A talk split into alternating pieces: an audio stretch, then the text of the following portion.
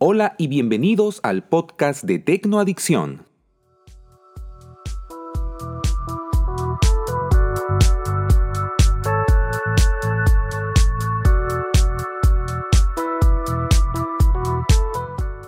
Hoy es viernes 15 de octubre y vamos con todo lo que posiblemente veamos este día lunes en el evento Apple. Como es conocimiento de todos, el día lunes 18 se llevará a cabo el nuevo evento Apple, denominado Unleash o Desatado o Más allá del poder, como lo indica la página latina. Este evento es muy probable que esté enfocado en Mac, dado que en todo el año ya se lanzaron todos los productos eh, referentes a la marca, como iPads, iPhones y todo lo demás. Y la gran deuda es la de los portátiles, que justamente culmina este proyecto de dos años de migración para plataformas con chips M1. Han circulado una serie de rumores, una serie de filtraciones por las personas más reputadas del medio estamos hablando de Min Chin Kuo, estamos hablando de Mark Gurman, portales como Bloomberg, Dyland, en fin. Tenemos un pequeño resumen de lo que posiblemente veamos este día lunes referente a los modelos de Mac. Comenzando porque es muy probable que se lancen modelos de MacBook Pro de 14 y de 16 pulgadas. Estos modelos estarían contando con unos biseles más delgados, no tendría ya el logotipo de MacBook Pro debajo de la pantalla haciéndolo mucho más minimalista. Recordemos que las iMac últimas de 24 pulgadas ya no cuentan con la manzana en la parte inferior por el frente como antes lo era.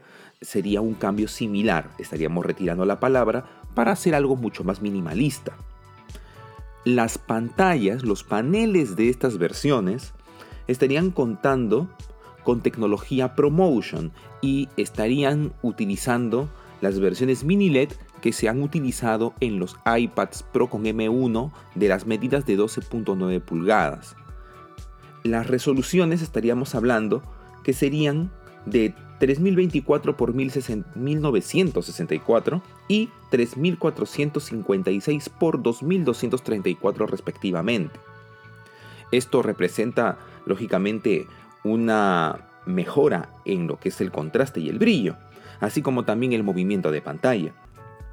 Otro cambio que ya urge y que se pide a gritos es el de la cámara web, que se aumente a 1080 tal y como se ha aumentado en las iMac de 24 con el nuevo diseño e incluso ya se encuentran en las iMac de diseño antiguo con el panel de 27 pulgadas que se llegó, que es la última que se renovó con chip Intel y ya cuenta con una cámara de 1080. Así que esperamos que en el momento que se lancen estos nuevos modelos de MacBook Pro ya cuenten con esta cámara, porque la cámara previa que incluso yo puedo tener aquí en la MacBook de 13 que estoy utilizando con M1 aún cuenta con una resolución de 720 que de verdad ya queda muy escasa para estos tiempos. Estamos hablando también de que se estaría mm, llevando el diseño a una línea más plana, algo más acorde con lo que es el iPhone 12 y el iPhone 13, y también el iPad Pro, el iPad Air, el nuevo iPad mini, o sea, estaríamos uniformizando los diseños para que tenga un lenguaje unificado. También se habla de los puertos. Eh, contra todo pronóstico, se estarían aumentando más bien los puertos. Recuerden que Apple se caracteriza por ser cada vez más minimalista y más bien reducir. En este caso estaríamos aumentando. Se habla de que se tendría una cantidad de seis puertos. Eh, al hablar de seis puertos, estamos hablando que habrían dos puertos Thunderbolt. Estamos hablando de también un puerto de carga MagSafe. Estamos hablando de un puerto HDMI. Otro puerto Thunderbolt y un lector de tarjetas SD. En otras palabras, estaríamos retornando a como eran antes y complementándolos incluso un poco mejor. esperemos que esto se cumpla. Son rumores de fuentes fiables, Y bueno, vamos a ver cómo se puede dar. En el tema de las Touch Bar, hay muchos rumores también de que esto se va a retirar, dado que durante todos los años que se han, estado incorporando en los modelos de MacBook Pro, se ha reportado que no es de utilidad. En lo personal, tampoco les saco provecho. Por ahí uno intenta eh, jalar algunos atajos, pero en realidad no es una función vital. Así que Apple también ha leído esto, ha analizado esto dentro de todos sus usuarios y lo va a retirar para ser reemplazado por teclas físicas. Esto es lo que nos dicen los rumores. El chip que estaría incorporando es un chip que de momento se le está llamando M1X hasta conocer su nombre real. Este chip posiblemente, muy probablemente, esté incluyendo una CPU de 10 núcleos, que cuenta con 8 núcleos de alto rendimiento y con 2 núcleos de eficiencia energética. Las opciones de GPU y 16 y 32 núcleos. Y también tendría un soporte de hasta 64 GB de RAM. El diseño térmico también estaría mejorando debido a que estamos trabajando con mayor potencia. En el modelo de 14 pulgadas se estarían reflejando mejoras que llegaron a los modelos de 16 del 2019. Se estaría incluyendo la tubería de calor, un disipador de calor más grande, así como almohadillas térmicas adicionales. En el modo de alta potencia, para aumentar opcionalmente el rendimiento, se incorporaría la función para que de esa manera no necesite estar conectado a la fuente de alimentación. Recordemos que hay portátiles con procesadores Intel o de otros sistemas operativos que recae en el rendimiento al momento de desconectarlo de la fuente de alimentación. En este caso se estaría viendo la forma, así como en las Mac actual con M1, pero ya trabajando con una potencia más elevada, no afectar el rendimiento a pesar de desconectarlo. Las mm, capacidades básicas de inicio estarían en estos momentos arrancando desde 16 GB de RAM hasta 512 GB de almacenamiento interno. Ya estaríamos descartando las versiones base de 8 y de 256 que vinieron en las MacBook Air y MacBook Pro de 13. La batería se incrementaría en la versión de 14 pulgadas y más bien se reduciría mínimamente en la de 16 pulgadas, pero obviamente optimizando su rendimiento por el nuevo chip. Y a ambas se le estaría incluyendo una carga MagSafe. Mejorada lógicamente porque ya no estaríamos contando pues con la carga MagSafe del pasado. Entonces este es un resumen de lo que probablemente estemos viendo este día lunes. Hay que estar atentos porque los lanzamientos se ven muy interesantes. Lógicamente, aparte de ello, también se rumorean lanzamientos de los AirPods 3, también de las nuevas Mac Mini y demás pero esto es lo principal que se estaría viendo.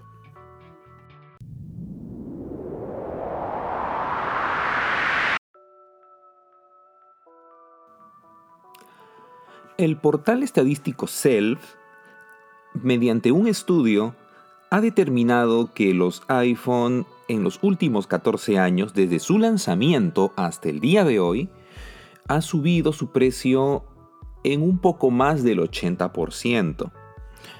Esto se ha concluido y se ha determinado indicando de que más o menos el iPhone cuesta un poco más de 437 dólares en cada uno de los 38 países en los que está disponible, de lo que solía costar antes. Esto se debe a muchos factores, estamos hablando de factores inflacionarios de cada país, se está hablando también de aumento de tecnologías por parte de la empresa, ¿no? Lógicamente no vamos a poner en el mismo pedestal un iPhone 1 de un iPhone 13 Pro Max. Pero es un análisis válido para ir conociendo, así como uno busca la evolución tecnológica, también en este caso conocer la evolución de precios. Apple está buscando expandir el alcance de las nuevas funcionalidades de su aplicación Wallet. Recordemos de que esta aplicación puede almacenar todas las tarjetas de crédito, débito, puede incluso almacenar los documentos de identidad. Y se anunció ahora último que se iban a incluir también las licencias de conducir. Entonces, hay estados ya en Estados Unidos que están incluidos dentro de este proyecto. Estamos hablando de Arizona, Georgia, Connecticut, Iowa, Kentucky, Maryland, Oklahoma y Utah. Al parecer Florida también se va a incluir en ello. De momento están utilizando una aplicación propia, pero hay conversaciones por interno. Esto es una buena noticia dado que se estaría incrementando y eso también daría pie a que luego salga ya de Estados Unidos y se vaya implementando en más países. Lamentablemente aquí en Latinoamérica estamos muy atrasados en este tema porque la inclusión de ballet con tarjetas y todo ello hasta el momento si más yo tengo entendido, solo se maneja en México. Así que vamos a ver cómo esto va aumentando en el transcurso del tiempo. Apple está comprometiéndose a brindar soporte para 3D en Graphics Tool Blender. La empresa Blender ha anunciado que Apple se ha unido al fondo de desarrollo de la misma, para de esa manera apoyar el desarrollo continuo de las herramientas para gráficos 3D de código abierto. Esto es una noticia muy buena, dado que esto a la larga lógicamente va a ir aumentando todo lo que es el desarrollo para Mac. Y de esa manera podremos contar con mejores compatibilidades para aplicaciones dedicadas y que utilicen la gráfica 3D para el Mac. La empresa Nanoleaf, dedicada a la, comercialización, elaboración, diseño de barras luz LED, ha lanzado las versiones Lines que están habilitadas para funcionar con HomeKit.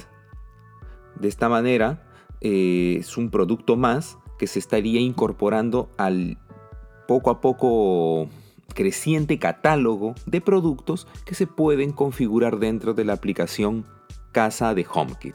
iOS 15 nos ha traído una serie de novedades. Una novedad resaltante entre ellas es la configuración del contacto de recuperación para una cuenta para cuando alguien pierda su ID. Si ustedes entran a la sección de configuración, pulsan o mejor dicho tocan en la parte donde está su fotografía, su Apple ID y hay una sección donde indica contraseña y seguridad.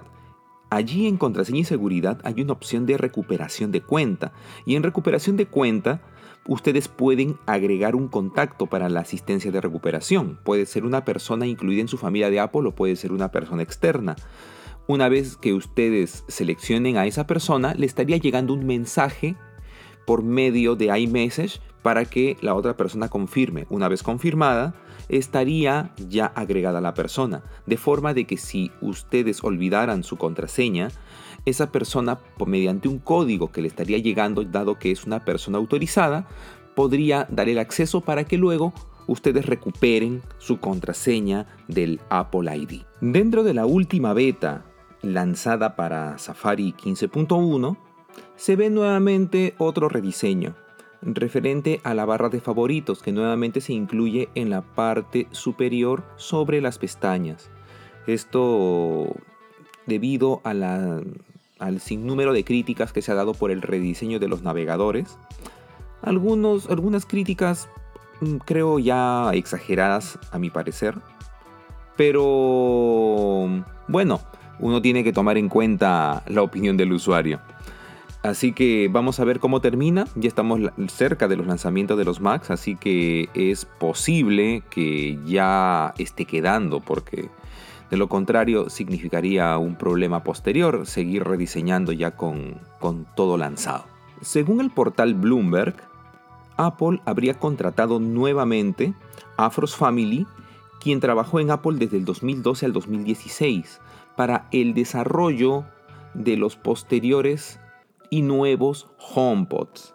Hay mucha rumorología, hay mucha información de que se está desarrollando una nueva versión que estaría incluyendo FaceTime, que al parecer estaría incluyendo también Apple TV. Y bueno, se está incorporando al equipo de trabajo para poder lograr un producto realmente competitivo que pueda hacerle frente a los líderes del mercado en bocinas inteligentes como las de Amazon o las de Google.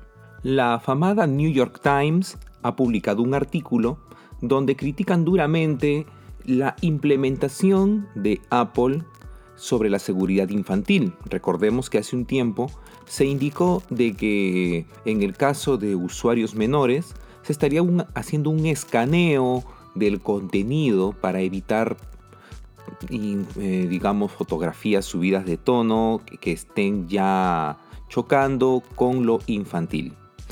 Pero bueno, se considera de que es algo muy invasivo y New York Times está haciendo eco de ello. Veremos en el futuro cómo estaría acabando esta, digamos, innovación, si esto seguirá adelante o si tal vez Apple dará un paso atrás. WhatsApp informa que estaría incorporando la función del cifrado de extremo a extremo para las copias de seguridad para los iPhones. Las copias de seguridad de WhatsApp se podían ya guardar en iCloud, pero no tenían el cifrado de extremo a extremo, lo cual ya existía en Android. Eh, ahora con esto se estaría nivelando para mayor seguridad de los usuarios. Y para finalizar, Parallels, conocido virtualizador de Windows, quien ya brinda su servicio para Macs con M1, anuncia su versión 17.1 la cual incorpora mejoras en la compatibilidad con Windows 11.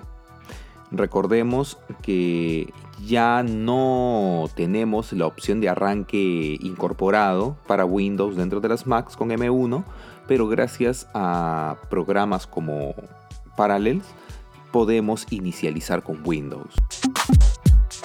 Y eso fue todo por el día de hoy. Recuerden que el podcast de Tecnoadicción lo pueden escuchar en las principales plataformas de podcast: Anchor, Spotify, Apple Podcast, Google Podcast y demás. Nos vemos el día lunes con más información.